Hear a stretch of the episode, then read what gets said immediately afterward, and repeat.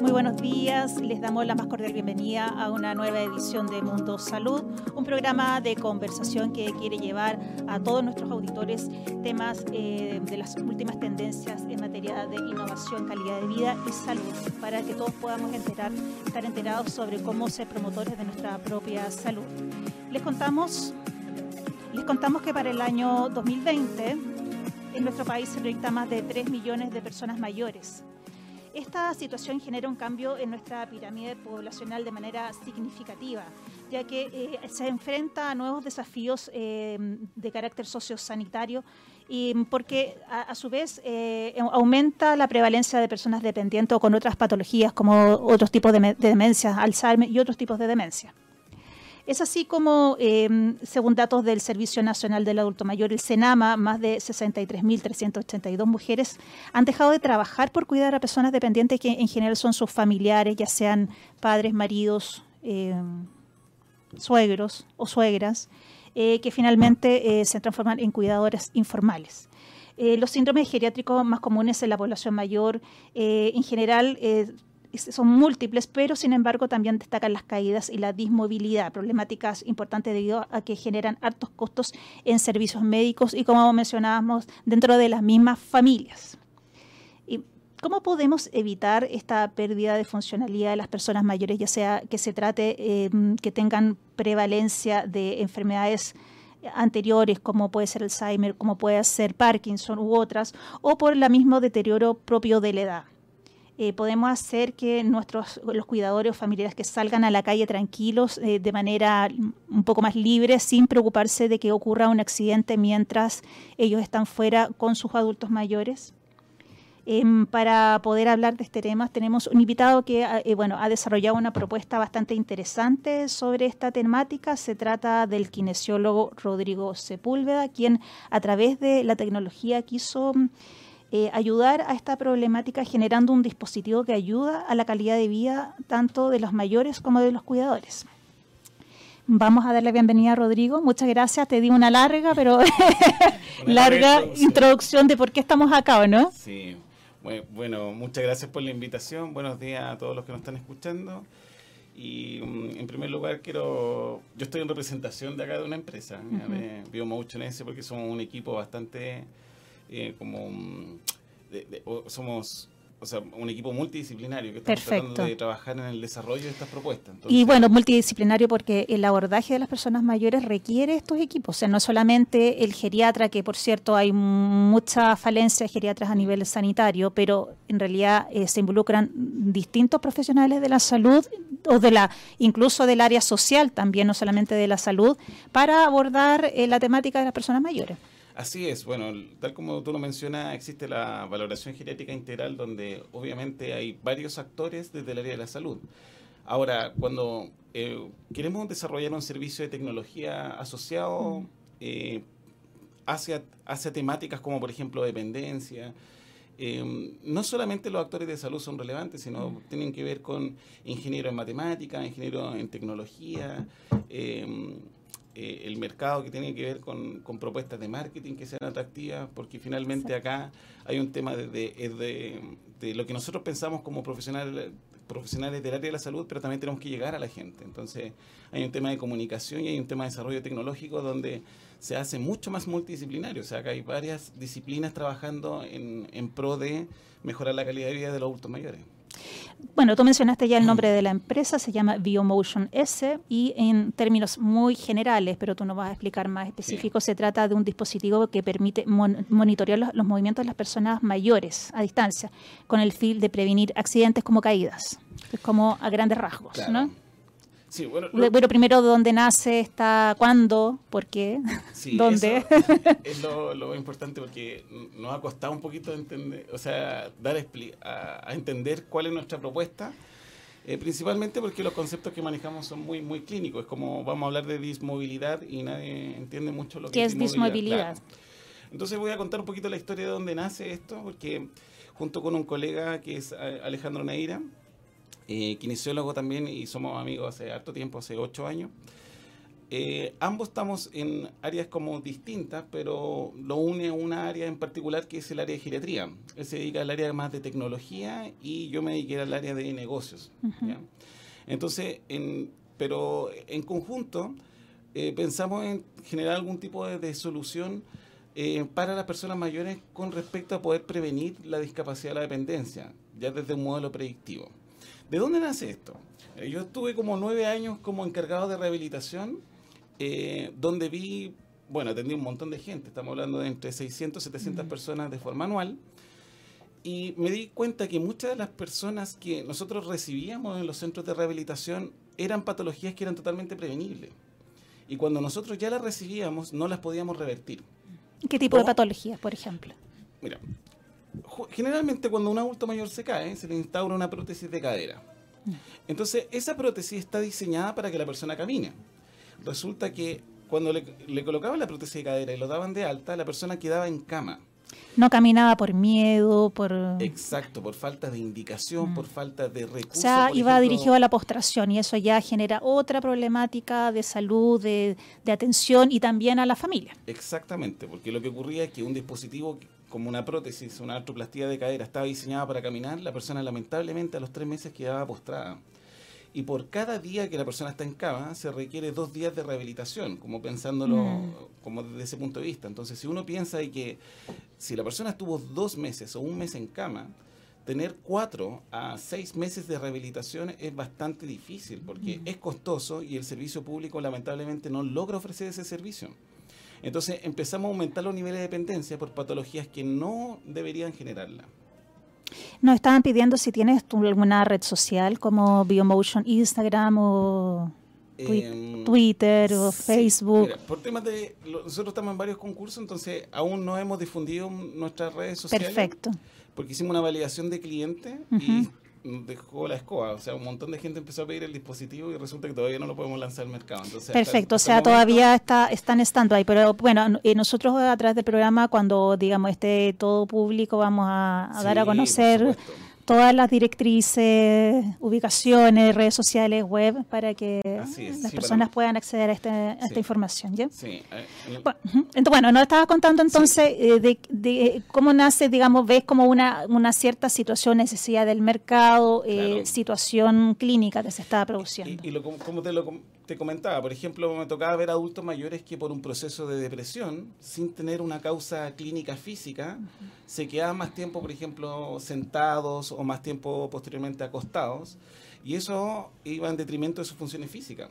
Lamentablemente, personas que tenían proceso de depresión fallecían por eventos cardiovasculares a los seis meses sin tener un problema físico. Entonces, ¿Qué es lo que ocurre acá? existe como lo, que nosotros lo, llamamos hace, hace pocos días como un fantasma, mm. el fantasma de la geriatría que es como la inmovilidad. Este fantasma lo que hace es como agarrar al adulto mayor y, e impide que se levante de la silla, mm. impide que salga de la cama. Y, y, ese fantasma convive y frecuentemente con nuestros adultos mm. mayores. Ese fantasma es lo que se llama dismovilidad. Por lo tanto, lo que nosotros queremos hacer es poder este fantasma hacerlo visible indicar a la persona cuando está, en este caso, apagándose paulatinamente. porque no, Las señales de alerta. Exacto. Lo que nos pasa a nosotros, que la mayoría estamos trabajando y nuestros papás, por ejemplo, están en la casa y no sabemos en, cuál en, eh, en qué estado está. Entonces, si se van apagando paulatinamente y yo tuviera la oportunidad de que me llegara esta información para poder hacer algo, lo haría. O sea, si a mí me dijera, mira, ¿sabes que tu papá en los próximos seis meses podría quedar postrado? ¿No harías algo? Claro. El aviso, claro. Actualmente esa información no existe. Entonces lo que estamos desarrollando nuestra propuesta era aliviar ese dolor. Mm. O sea, no vamos a esperar de que se genere una patología para poder actuar. Pero la idea, o sea, lamentablemente hoy en el mercado no existe un dispositivo que sea preventivo. Perfecto. Existe servicios de rehabilitación, atenciones médicas, pero eso ocurre cuando ya la patología se instauró. Y como lo comentaba anteriormente, es difícil revertirla. Perfecto. Estamos conversando con Rodrigo Sepúlveda, quien es creador junto a un equipo multidisciplinario de Biomotion S. Eh, nosotros vamos a ir hacia nuestra primera pausa musical. Les contamos que un 30 de julio, pero igual que el día de hoy, pero de 1965, los Rolling Stones publicaban en Estados Unidos el álbum Out Our Heads, el cuarto que lanzaban en ese país. Y la edición estadounidense, que se lanzaría ese mismo año, en septiembre, em, varió enormemente en contenido, pero alcanzó el número uno gracias a la canción que escucharemos a continuación, I Can't Get No Satisfaction de Rolling Stones. Estamos de vuelta en Mundo Salud en compañía del kinesiólogo Rodrigo Sepúlveda, creador de BioMotion S, un dispositivo orientado hacia, eh, más que la prevención de caída de las personas mayores, a prevenir la dismovilidad. Es el fantasma de la postración, de que la persona mayor no se mueva y eso signifique también un desmedro en su salud, finalmente postración e inclusive la muerte. Así ¿Mm? es. ¿Mm? ¿Nos podrías contar un poco más en qué consiste exactamente el dispositivo? Bueno, BioMotion S es un, es una smartband, es un brazalete que se ocupa en la muñeca y que lo que hace es censar los estadios de movimiento. Esta información la manda una plataforma IoT y a través de algoritmos de matemática e inteligencia artificial, lo que nosotros queremos hacer es poder predecir cuándo la persona se está apagando, ¿cierto? Eh, y con esto poder predecir cuándo se podría generar una discapacidad o una dependencia. Y bueno, el, mayor valor es que nosotros queremos disfrutar a, nuestro, a nuestros adultos mayores, a nuestros seres mm. queridos. Entonces la, idea es justamente que sea un sensor de que me pueda indicar y eh, avisar cuándo este proceso empieza a ocurrir. Tal como te lo explicaba mientras sonaban los rollings. claro. Bueno, un ejemplo ahí de persona con movilidad de adulto mayor, ¿no? que ahí tenemos a Mick Jagger a los 76 años, impecable, mejor que nadie. Tremendo, tremendo el, un ejemplo. Em, mira, este, la idea es que nosotros podamos predecir este cambio. Y cuando ocurre un evento grave o, inesperado en corto periodo de tiempo, nosotros poder gatillar esta señal de alarma. Voy a dar dos ejemplos. Si la persona sale a caminar y se cae, el sensor va a detectar la, caída y va a enviar una notificación a las personas que lo necesiten o lo requieran. Eso ya existe en el mercado. Pero si es que la persona, por ejemplo, imagínate un adulto mayor que vive solo, completamente solo, no tiene redes de apoyo, y todos los días lunes, o sea, todos los días de la semana, se levanta, por ejemplo, a las 10 de la mañana. ¿Qué pasa si el día viernes puntualmente no se levanta a las 10 de la mañana? No se levanta a las 11, no se levanta a las 12 entonces, este algoritmo predictivo diría, ok, algo pasa en esta conducta. Entonces, gatillaría un sistema de alarma, por ejemplo, a un CEFAM, a un consultorio o a su sistema de salud, al, prestador de salud, indicándole algo le pasa a esta persona. Porque si se quedó en cama, algo puede ocurrir. No sabemos si es que, eh, no sé, tuvo un accidente grave, eh, está enfermo, etcétera. Y eso es, vital para las personas que viven solas, porque a nosotros nos tocó muchas veces en los servicios de rehabilitación, eh, los servicios de rehabilitación ir a, visitar a personas que viven solas y que lamentablemente no se podían levantar para ir al baño o como por ejemplo hacer su, comida. Mm. Entonces se empieza a generar una cascada de dependencia eh, que, bueno, es terrible y lo, que nosotros queremos hacer es justamente eh, entregar esa información oportuna. Perfecto. Tú mencionaste que esto se, se, hacía a través de una plataforma IoT, que es de Internet de las Cosas, ¿no? Exacto. ¿Nos podrías contar un poco más en cómo opera esta plataforma? Porque puede ser un poco innovador, digamos, esta, digamos, esta temática para muchas personas que nos están escuchando. En, cierta forma, lo que nosotros estamos haciendo es que esta plataforma nosotros le vamos a dar instrucciones como un algoritmo, ¿cierto? De toma de decisión, de cuándo ocurre un evento, cuándo no ocurre. Por lo tanto, posteriormente al final de este proceso de algoritmo nos va a entregar una probabilidad, es decir, que la probabilidad de que la persona le ocurra tal evento eh, comparado con lo que existe en la literatura o comparado con el resto de los otros dispositivos es tanto. Entonces, mientras más biomotion existan en el, en el mercado, más eh, acuciosa va a ser nuestra información, porque nos vamos a poder ir comparando y diciendo, mira, el comportamiento de esta persona que quedó postrada es muy similar al comportamiento que tiene tu papá hoy. Perfecto. Entonces, e, eso es como para poder eh, em, explicarlo como en palabras simples.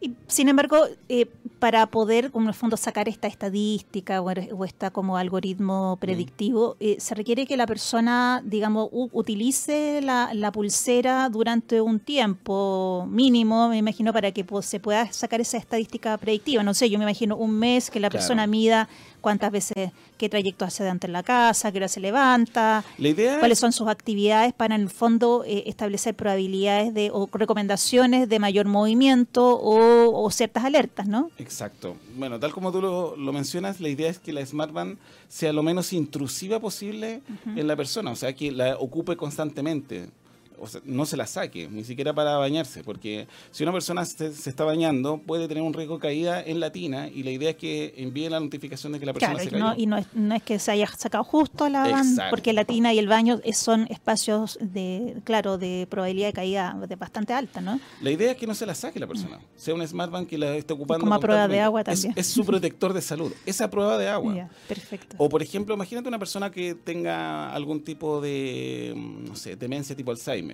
y que lamentablemente se escapa de la casa y tú quieres saber en qué lugar está. Entonces yo con la Smartband podría tener una geolocalización y indicar, ah, efectivamente está. Incluso podría darle instrucciones de que me gatillo un sistema de alarma. Mira, otra de las aplicaciones. Ojalá nunca ocurra, pero imagínate tenemos algún familiar que está en, institucionalizado, está en cama.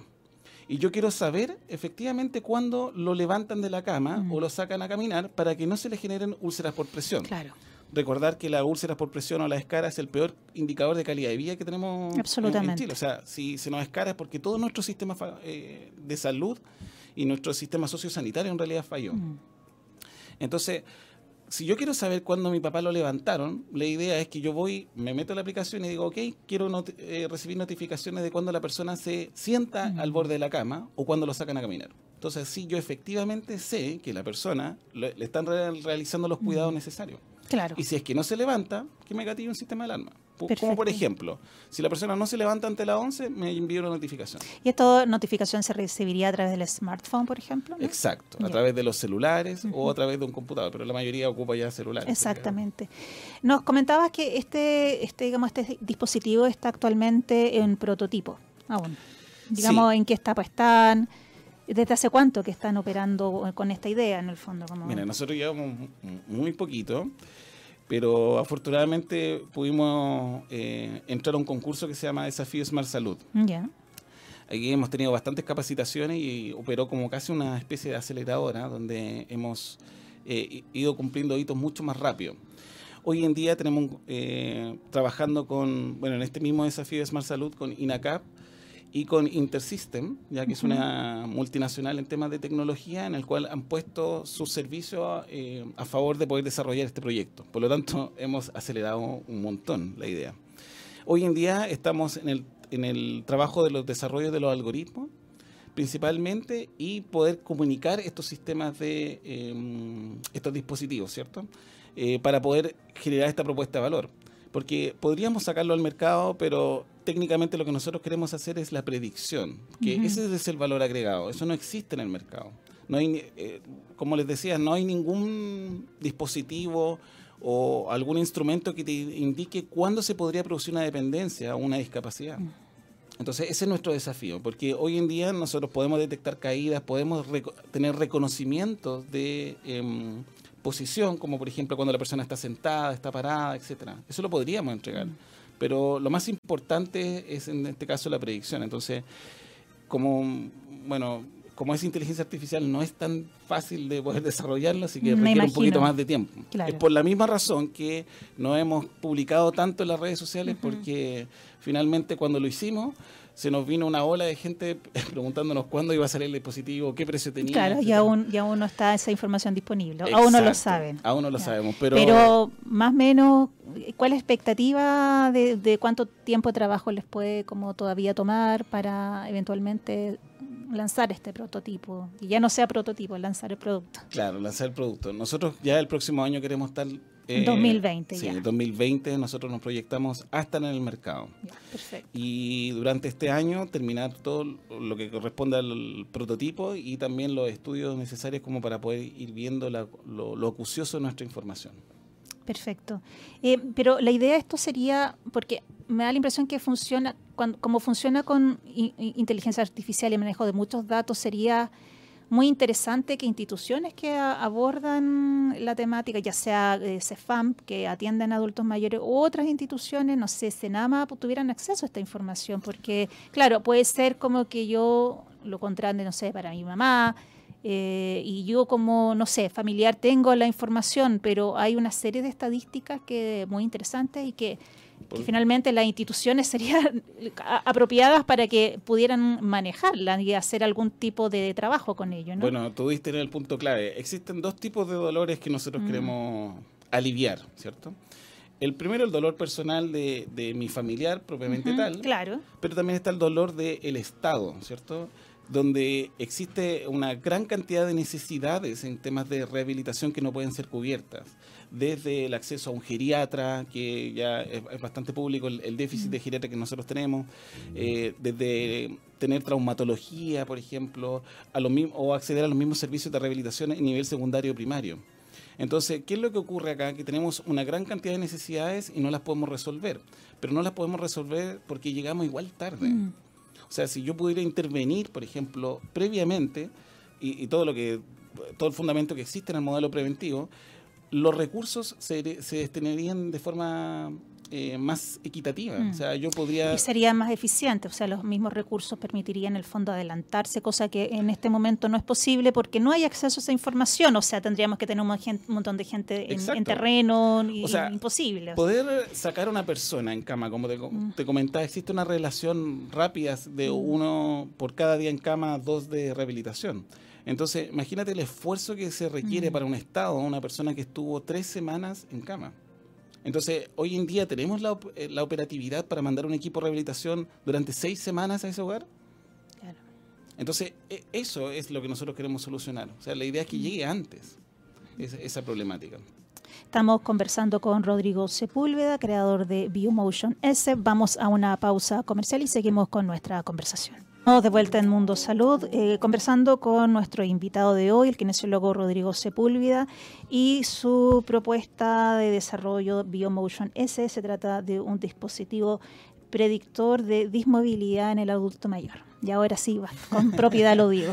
Así es, ¿Mm? el fantasma. El fantasma de la no movilidad.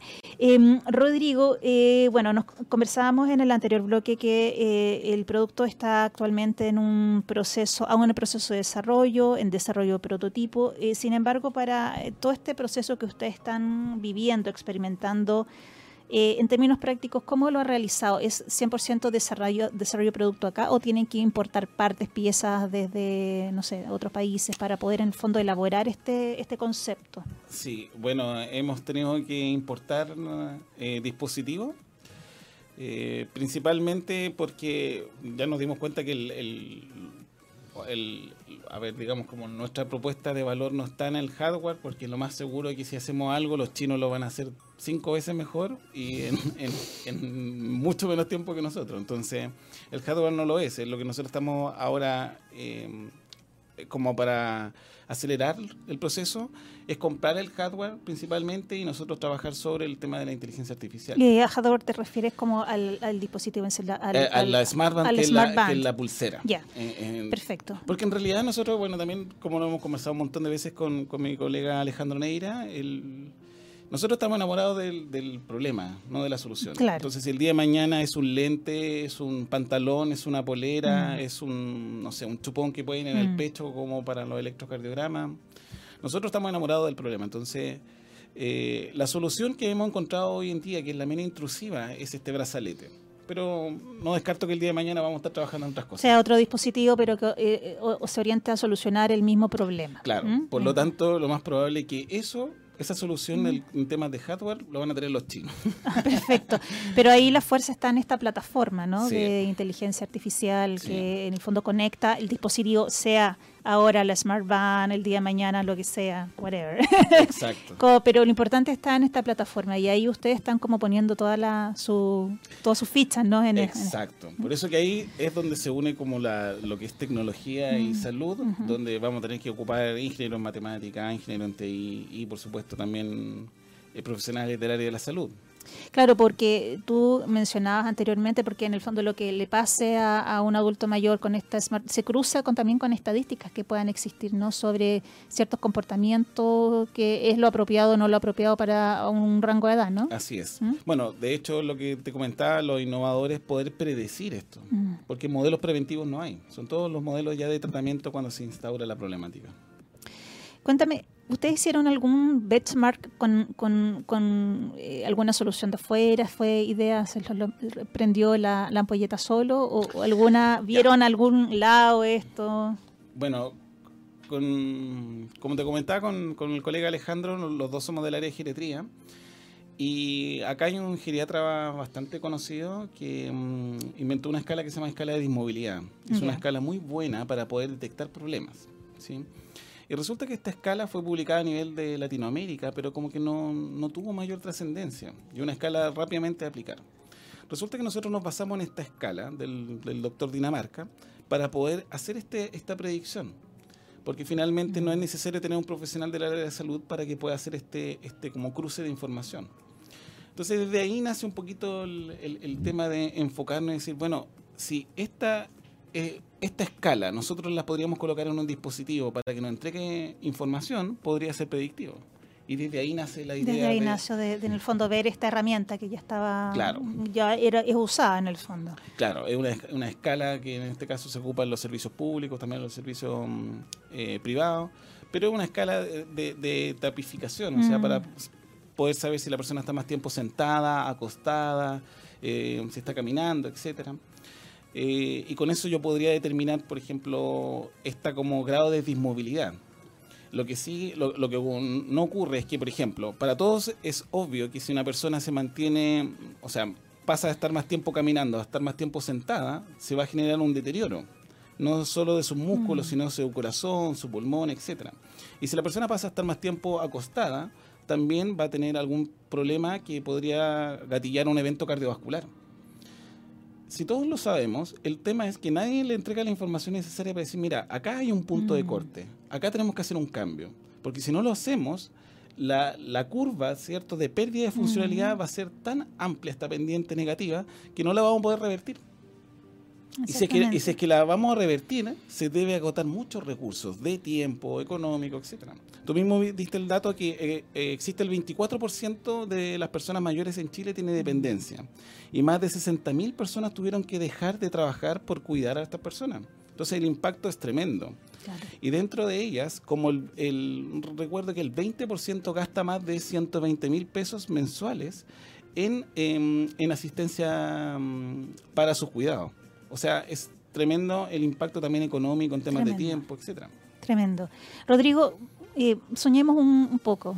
¿Sí? Pensemos que ya eh, eh, esto se instaura, por ejemplo, una municipalidad amiga con más recursos de lo habitual instaura esto para monitorear los adultos mayores, no sé, en mayor riesgo, con cierto nivel de vulnerabilidad, en su CESFAM las personas eh, de los CESFAN deberían capacitarse para poder eh, acceder a esta plataforma porque finalmente ellos tendrían como que ingresar, o sea, de alguna forma visualizar esto, ¿no? Bueno, sí. ¿Mm?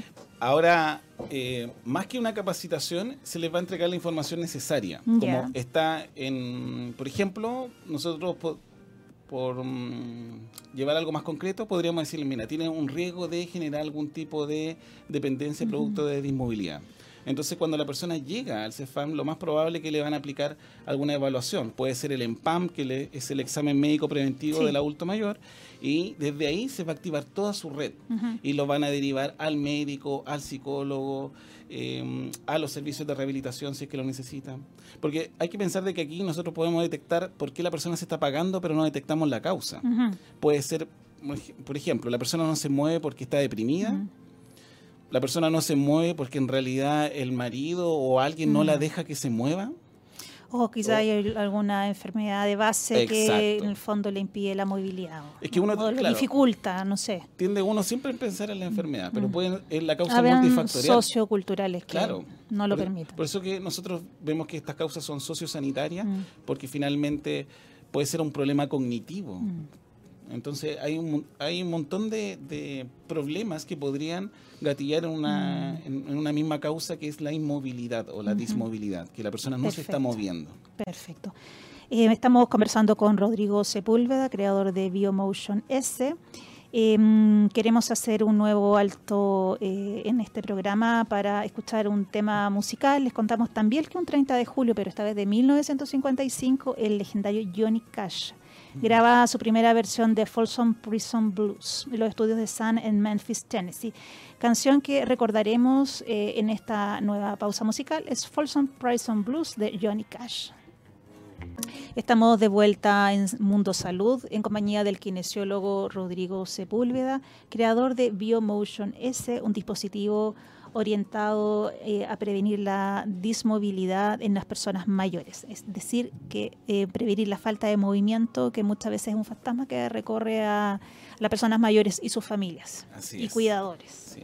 ¿Nos podrías contar, eh, bueno, les podemos eh, contar a nuestros auditores que quizás se están sumando al programa, que actualmente el dispositivo está en una fase de prototipo, es decir, está en desarrollo, se espera que en el año 2020 esté disponible en el mercado, tanto para mm, personas naturales, pero también organizaciones vinculadas a la temática de adulto mayor, ya sea de carácter municipal o estatal propiamente tal. O privados también. O privados también, sí, por cierto, ¿no? sí, exactamente. Bueno, de hecho hay un mundo por desarrollar eh, en el área del adulto mayor, o sea, eh, no solamente pensando en las personas 100% dependientes, sino también a aquellas que aún no están en la fase de dependencia. Gente que asiste a centros de día, por ejemplo, que están cada vez más en boga. Entonces, y que incluyo, e, incluso ellos pueden ser como partícipes de este monitoreo, no dejárselo a un tercero, ¿no? Puede ser, si, no? Si, tú lo, si, nosotros nos enfocamos en la solución del punto de vista de la predicción, la idea es que mientras más personas mayores estén en movimiento, em, mejor salud vamos a tener. Y justamente las personas que se mueven son las que tienen que usar este dispositivo. Por lo tanto, el mercado es gigante. No solamente pensando en que la persona que esté lamentablemente encamada o postrada, use algún tipo de dispositivo para poder yo censar y decir cuándo la persona gira o no, o, no, porque eso es vital para prevenir una úlcera por presión, eso ya es cuando se instauró la problemática. Claro. O sea, ahí estamos tratando de prevenir que avance hacia temas mucho más radicales. Y, calidad de vida, por mm, supuesto. Claro, por supuesto. Es decir, Después, más adelante, sería recomendable, no sé, que a partir de los 65 años cada uno anduviera con su Smart Band. Ponte tú ahí, por ahí. Así es. ¿Mm? Bueno, a partir incluso de los 60. De los 60, ah, más aún. No, podemos saber que la, edad funcional es muy distinta a la edad cronológica. Sin duda, sin duda, sin duda. Ya, pero pensando que ahora no, nos acercamos a que, a que la, digamos, la jubilación se, en el fondo, equipare para hombres y mujeres a partir de lo más probable de los 65, que es de hombres en este momento. ¿no? O sea, yo creo que va hacia, a ese, hacia ese espacio, ¿no? Yo tengo como una visión y un sueño que eh, la compartimos con mi equipo, pero también ellos me, me y me dicen, bueno, primero partamos con algo, ya que es predecir la dependencia, que ya es un tremendo desafío. Pero la idea es que esta Smart Band sea una Smart Band de salud, o sea, que no solamente te pueda predecir el tema, lo que ya he comenzado en, este programa, sino también pueda prevenir eventos cardiovasculares, em, indicarte, por ejemplo, tu, tu, riesgo, por ejemplo, de tener un evento, no sé, de un coma glicémico. etcétera. Entonces, yo sé que actualmente se está trabajando en temas de problemáticas cardiovasculares y en temas de salud, donde nosotros estamos trabajando hasta el momento somos lo único. Entonces creo que le voy a dejar el desarrollo a mis compañeros para que después integremos sus soluciones a esta Smart Band y posteriormente ya va a ser una Smart Band de salud completa. Claro, porque eh, en el fondo se puede medir cualquier tipo de actividad, o sea, en este caso tiene que ver con la dismovilidad, pero puedes medir distintas como acciones humanas, ¿no? claro, o sea, yo no descarto que el día de mañana los niños, por ejemplo, puedan ocupar este, mm, este dispositivo como para poder saber eh, cuántas kilocalorías están gastando al día, saber si es que van a generar algún tipo de obesidad. Por ejemplo, si la mamá quiere saber dónde está mi niño en el jardín, se meta a la aplicación y pueda identificar si está en el jardín o pueda hacer el seguimiento en cambio cuando va, por ejemplo, en, el transporte escolar, etcétera. O sea, son varias aplicaciones que tú le podrías dar. Claro, pero como tú bien dijiste, finalmente es el uso que se le da a estos datos, porque podemos estar llenos de información, pero es cómo procesamos esta información y qué acciones tomamos. ¿no? Porque, porque claro, o sea, es que tengamos esa información disponible no significa que se tomen acciones, ni está la información ahí, pero ahí hay que tomar acción, ¿no? Así es. Eh, nosotros solamente, claro, eh, nuestra gran problemática hoy en día está enfocada en, revelar y sacar a la luz este fantasma. Pero también está la, la como otra patita de esta solución que es como la revierto. Porque ahora me dicen, bueno, ok, ahora mi papá va, podría generar una dependencia o podría quedar encamado en los próximos seis meses, pero ¿qué tengo que hacer? Entonces, desde ahí vamos a tener que también conectarnos con los servicios de rehabilitación o, o con algún algún tipo de oferta que mm. pueda revertir esto. Claro, porque si no se tiene acceso, no sé, a kinesiólogo, terapeuta de manera continua, yo puedo tener la información, claro, me muere la angustia, mm. no, tengo el acceso, no sé, no puedo ir todos los días a pasearlo porque no sé, la gente trabaja, te fijas, hay una serie de, digamos, de, digamos, dificultades. Eh, para poder en el fondo tener la, el, digamos las soluciones, el recurso adecuado y a la mano disponible. Ahora, hoy por hoy la solución es que consulta al médico. Mm. O sea, yo detecto esta problemática y se la entregamos a la familia, pero tiene que ir al médico, porque como te decía, si la causa es multifactorial, tiene que requerir una evaluación. Nosotros no podemos como eh, entregar la solución diciendo, mira, el problema está es un problema psicológico, es un problema físico, o tiene un dolor de rodilla, o tiene una neumonía, por eso se quedó en cama y no se levantó. Entonces, nosotros solo detectamos el problema. Entonces, desde ahí, yo creo que hoy en día lo primero que se me viene a la cabeza es que tiene que consultar al médico y desde ahí eh, se va a generar cuál es mm. el, tratamiento, porque pueden haber muchas causas. Bueno, te quiero agradecer que nos haya acompañado eh, esta mañana, casi ya estamos en el mediodía. Eh, tenemos que ya ir despidiendo el programa, se pasó volando, la verdad, eh, muy interesante la propuesta de ustedes y les deseo el mejor de los éxitos, que eh, esté pronto en el mercado y, bueno, Muchas que sea gracias. accesible a la población, que es lo más importante. Sí, sí, nosotros estamos convencidos de eso. Muchas gracias por la invitación y espero que me, cuando ya esté en el mercado me vuelvan a invitar. de todas maneras, agradecemos a Carlos en, que está en Radio Controles para, con, por habernos asistido durante esta mañana. Nosotros nos vamos despidiendo, escuchando al clásico dúo Los Carpenters con I've Only Just Begun. Chao, chao. Chao, que estén bien.